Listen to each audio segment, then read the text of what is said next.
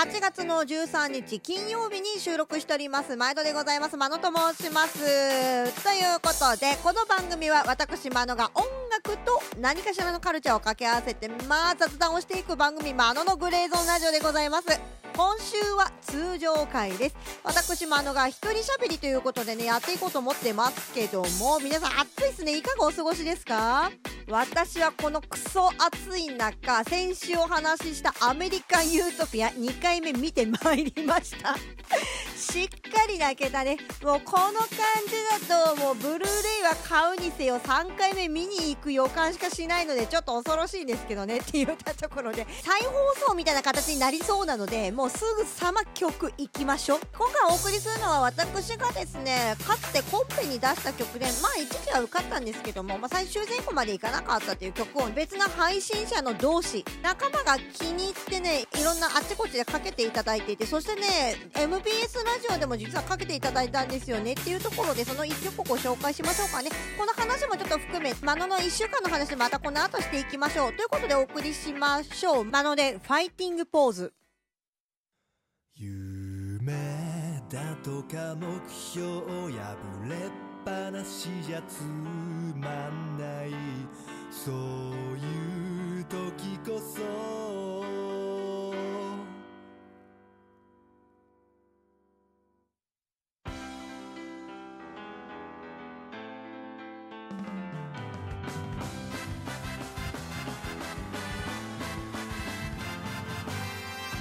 渡す限りの道の中で一番面白そうな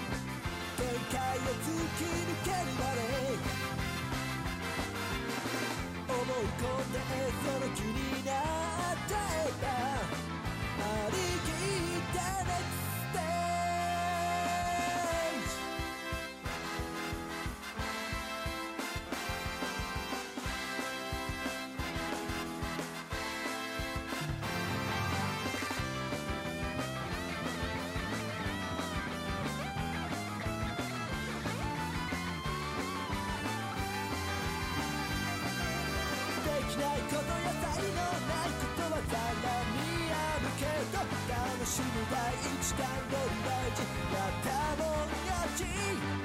さあ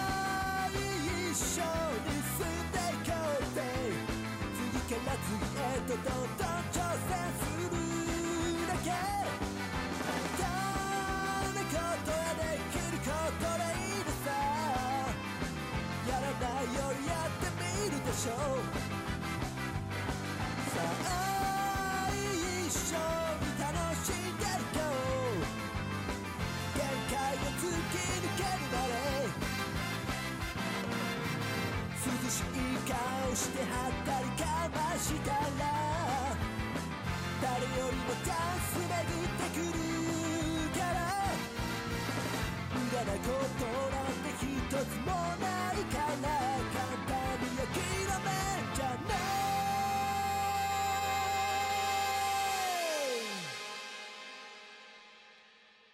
まあので、ファイティングポーズお送りいたしました。さてさて、まあ、マノのこちらの曲も含め、今週の話少ししていきましょうかね。そうですね。まあ、今週はそんな目立った動きはなかったんですけども、ひたすら iPad に向かってましたね。というのも、私 iPad で全て済ませる女なんですよ。こういった収録の配信から生放送から作曲から全てね、確定申告まで iPad にしちゃうって、まあ、そんな感じなんですけども、たすら向かってましたね。っていうのは Spotify と Apple Music で今プレイリストを作ってたりとかしてます。うちの番組でご紹介したそしてゲストさんにご紹介いただいた曲とかをねまとめたりなんだりしてますけどもそれにタイトルつけたりなんだり整備したりってとことかのメンテナンスも含めやりつつあと私ですね番組連動型ノートをしてましてまあ、そこの追記をしたりとか、まあ、整備したりまだまだ途中でね終わってはいないんですけどその辺のメンテナンスをしたりしつつ曲を作るったり作らんかったりっていうかまああんまりね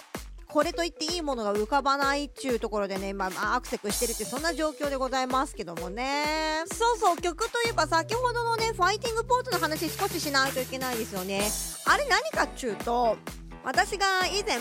木梨の会トンネルズの木梨憲武さんの番組で私実は2回目にゲストに出していただいて自分の BGM なんか適当に作った BGM を流してもらってるんですよ実は。まあそれも一般公募なんですけどもで別の一般公募で木梨さんが次にアルバムを出す時にリスナーさんが作った曲を歌いたいってなった時の一般公募として出したのがあの曲だったんですよ。で一応ね番組内で流してはいただいたんですがまあ最終選考まで残らずって言ったところでね当時はあそこまでミックスとかも仕上がってなくて、まあ、インパクトもなかったですからね。音圧も低かったのも事実ありますし。でそんな中で配信者同士というか配信者仲間ですね。の前回ゲストに出ていただきました、えー、と29回のマノのグレーゾーンラジオだっけな。ゲスト出ていただきましたクボイスのお二人がですね実際にパラリンピックに向けていろいろ大会頑張ってらっしゃった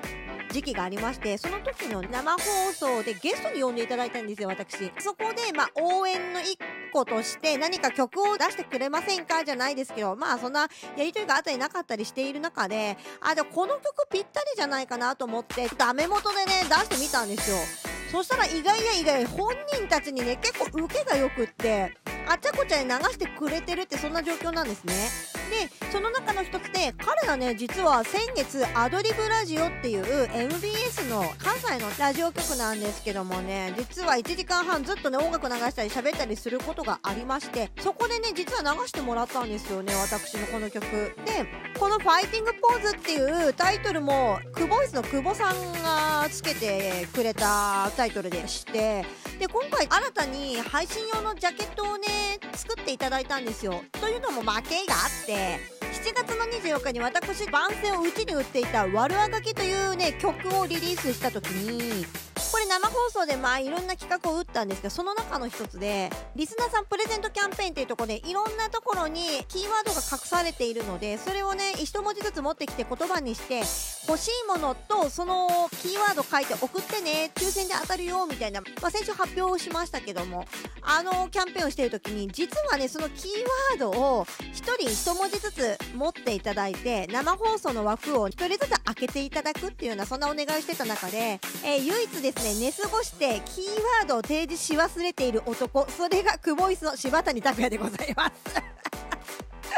ね柴谷さんにどうしてくれるんだと。まあそんなこと言わ1ミリも言わなかったですけどね。柴谷さんに前回抽選会の流れであの久保井さんお二人で出ていただいた時に罰ゲームとして柴谷さんに、えー、配信用のジャケットを書いていただくというねお願いがてらまあ罰ゲームというかまあお願いに近いものでしたけども。企画をさせていただいてで出来上がったのが8月8日にこう再リリースされたってまあそんな状況でございます。よろしければあの私マノのサウンドクラウドからお聴きいただけます。ジャケットも新しいものご覧いただけますのでよろしければそちらからぜひねアクセスしてみてください。ということでね9分ぐらいお話しさせていただいたのでここで1曲ご紹介しましょう。そんなねジャケットを書いていただいた柴谷さんから教えていただいたアーティストをディグっていく中でこれはかっこいいなと思ってたローマークこの方の曲ご紹介しましょうね。教えていただいたのは2007年のアルバムだったんですけどここからいろいろ聴いていくうちにいや近年の曲もなかなか素晴らしいねっていうところで2019年に出た版の中から1曲ご紹介させてください。これ読み方合ってんのかな？わかんないですけどファナーミナ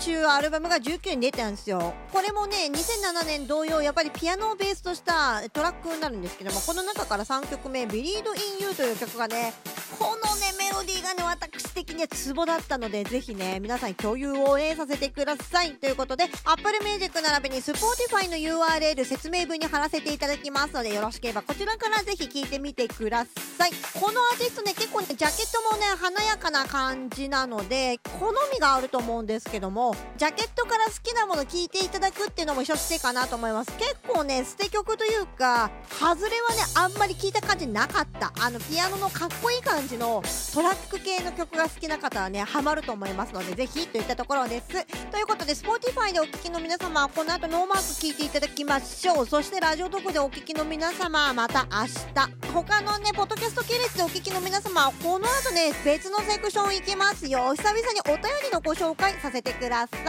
それでは参りましょう。